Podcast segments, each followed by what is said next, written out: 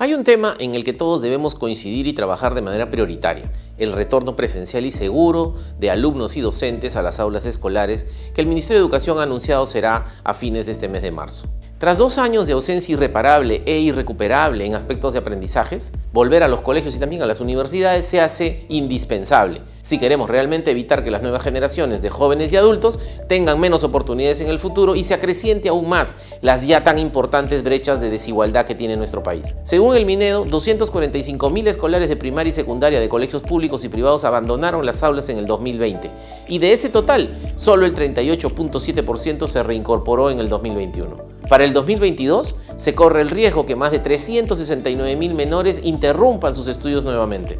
Por su parte, el Banco Mundial ha advertido que el Perú enfrenta la peor crisis de educación de los últimos 100 años y el impacto se verá en el futuro, ya que lamentablemente la productividad de los jóvenes disminuirá hasta en un 15% en comparación con las generaciones que siguen y las anteriores. A nivel mundial se estima que el porcentaje de niños de 10 años que no pueda leer un texto básico podría llegar al 70% en los países de ingreso bajo y medio, debido al prolongado cierre de escuelas producto de la pandemia pero también como consecuencia, en nuestro caso, de una deficiente gestión educativa que arrastramos hace décadas. Un reciente estudio de alcance nacional que hicimos aquí en la Contraloría General de la República, que evaluó el desempeño de la estrategia Aprendo en Casa, en el que participaron, por cierto, más de 125 mil estudiantes de secundaria y docentes de nuestro programa Auditores Juveniles, como resultado de verudías escolares, ratifica las serias falencias y limitaciones para acceder a la educación estatal en la pandemia, incluso advertidas desde el 2020. Así, el último estudio revela que el 50 56.5% de docentes usarían la aplicación WhatsApp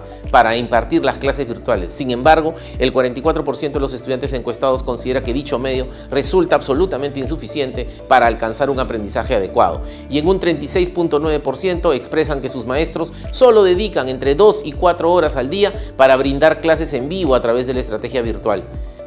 Por otro lado, el 44.5% de los docentes encuestados calificó como regular el aprendizaje alcanzado por los alumnos. Sumado a ello, las fallas y limitaciones en el Internet, el principal medio de comunicación para acceder al programa Aprendo en Casa, sigue siendo un problema fundamental a enfrentar por los alumnos. La enseñanza virtual o remota seguirá vigente y los gestores de educación deben mantener el esfuerzo por aminorar las brechas de acceso y deficiencias que su diseño y despliegue han evidenciado en estos dos años de pandemia.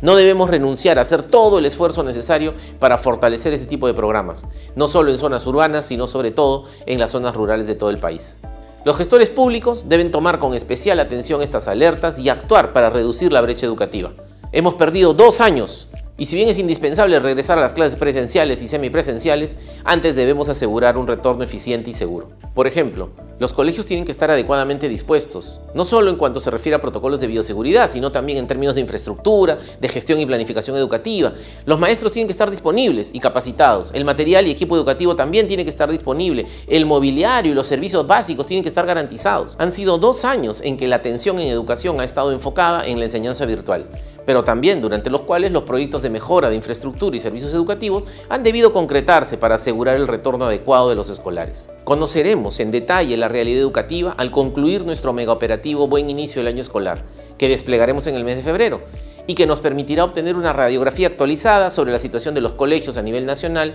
a partir de la realización de visitas de campo a una muestra estadísticamente representativa de más de 6.000 instituciones educativas en todo el país. Cientos de auditores y monitores ciudadanos de control supervisarán los colegios para que estén debidamente preparados e implementados en lo que se refiere a los protocolos de bioseguridad contra el COVID-19 y que tengan todo a punto en términos de infraestructura y gestión educativa para el adecuado retorno a clases presenciales, garantizando así el bienestar y la salud de todos nuestros estudiantes. Asumamos todos el compromiso de vigilar e impulsar decisiones que contribuyan a reducir la significativa brecha educativa que tenemos en nuestro país y a evitar que la pandemia y la ineficacia de algunos malos gestores públicos